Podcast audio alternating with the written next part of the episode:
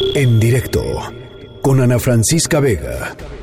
Resistieron mucho los de la Guardia Nacional porque hubo también de parte de los migrantes agresión, incluso tiraron piedras y demás. Y sin embargo, resistieron los de la Guardia Nacional, no se cayó en la trampa de responder con violencia, que eso es lo que posiblemente buscaban los dirigentes de estas caravanas y nuestros adversarios, los conservas. Pero afortunadamente no pasó a mayores, el que no tiene la razón recurre a la fuerza bruta. Bueno, en, días recientes hemos estado platicando sobre la situación de los migrantes ahí en la frontera, en la frontera sur, y en la línea de en directo está Giovanni Lepri, representante adjunto de ACNUR en México, la agencia de la ONU para los refugiados. Eh, ¿Cómo está Giovanni? Muy buenas tardes. Buenas tardes a ustedes.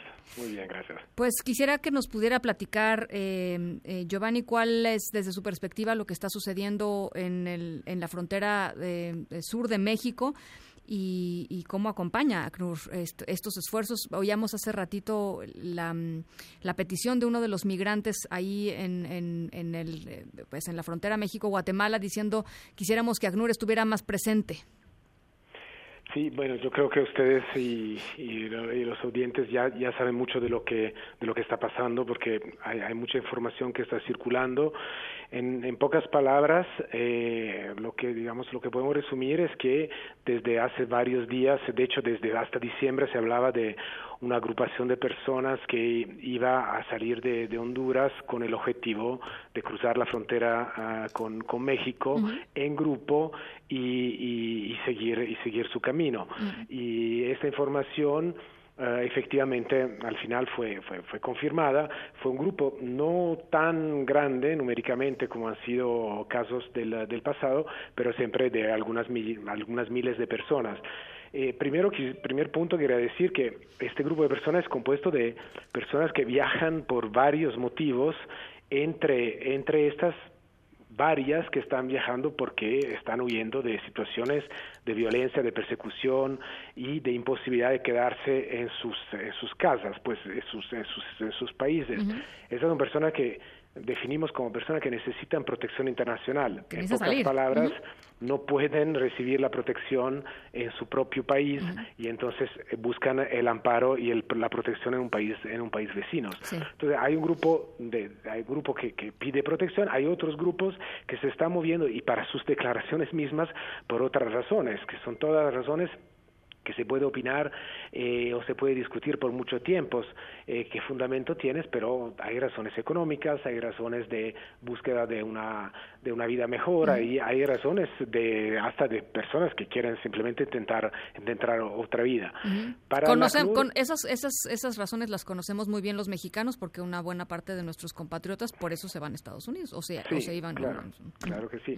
Ahora, para la CNUR la cosa más importante en este momento es que las personas que realmente necesitan protección internacional, o sea que no tienen otra opción, sí puedan tenerla en el país donde piden piden asilo. Entonces, lo que nos parece más importante ahora la situación se está progresivamente calmando en las fronteras, las dos fronteras que fueron más digamos, en, en, el, en el foco de atención, en los puntos fronterizos, digamos, fueron el Ceibo en el departamento de Tabasco y, y Ciudad, Ciudad Hidalgo en, en, el departamento de Chiapas, uh -huh. la situación se está progresivamente calmando. Como ACNUR, ahora sí, nuestro, digamos, nuestra atención principal es de asegurarse que personas que están todavía del lado guatemalteco, pero han expresado su necesidad y su voluntad de pedir asilo en México, tengan acceso al país, o sea, territorialmente puedan cruzar la frontera uh -huh. para los, en los puestos regulares de frontera y llegar a México, y que los que ya están en México puedan, a través de los canales pertinentes, que son sobre todo a través del acceso a la Comisión Nacional para Refugiados, que es la COMAR, poder eh, eh, formalizar su petición de asilo y entrar en un percurso que sea lo más rápido posible de análisis de sus casos y eventualmente reconocimiento de su necesidad de protección. Y ahí es donde la CNUR también tiene unos programas que después siguen las personas en un, en un proceso de integración a México donde efectivamente tal vez no es tan conocido el hecho que hay más posibilidades de las que a veces se puede pensar. México es un país muy, muy diverso y la situación que se puede encontrar en algunas partes del país es muy diversa de otras y nosotros tenemos varios testigos de personas que han logrado estabilizar sus vidas en México siendo refugiados. Ahora, una de las... Em, algunas de las imágenes que, vimos ayer, eh, fotografías, en videos, pues la verdad es que pues dejaban mucho que desear de la, de la respuesta del gobierno mexicano, en particular de la Guardia Nacional, en el trato y en el respeto a los derechos humanos de, esta población migrante. ¿Qué opina la CNUR al respecto?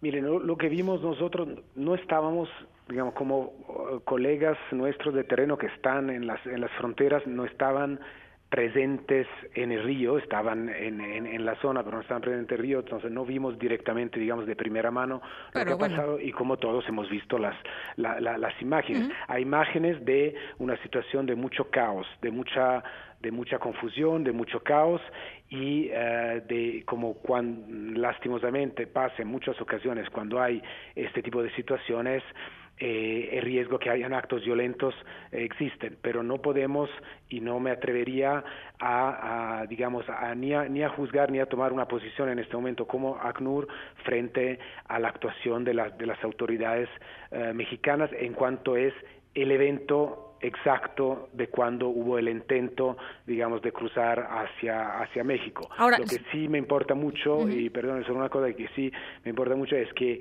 la posibilidad de las personas que están pidiendo entrar a, México por razones de protección lo puedan lo, puedan hacer y que efectivamente lo que se ha venido diciendo en estos días de las posibilidades que se ofrecen a las personas que han llegado a la frontera se cumplan. Esto sí me parece que ahora es el tema más importante. ¿Le preocupa a la CNUR la presencia de la Guardia Nacional, digamos, en estas labores migratorias? No estoy hablando, eh, eh, entiendo que no estaban ustedes ayer precisamente ahí, pero supongo que han reunido información eh, en terreno en todos estos meses que, han, que han trabajado y que han seguido trabajando en, la frontera.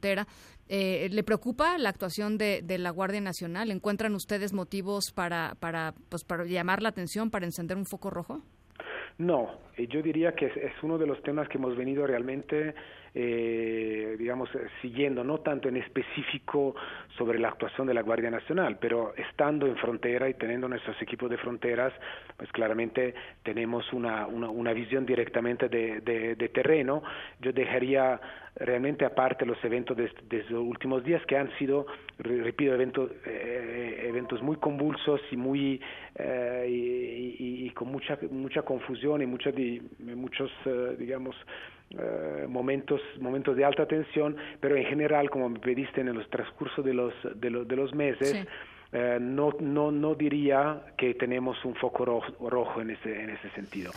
claramente, mm, la, preocupación siempre es que haya acceso al territorio ordenado y que las personas que piden asilo la puedan, lo puedan hacer. Entonces, seguimos monitorando y vamos a seguir muy atentos en el tema. Muy bien, pues eh, ahí está la posición. Le agradezco muchísimo, Giovanni, que nos tome esta llamada. Ojalá podamos continuar en esta conversación. Giovanni Lepri, representante adjunto de ACNUR en México. Gracias y muy buenas tardes. Muchas gracias. Buenas tardes a ustedes. En directo con Ana Francisca Vega.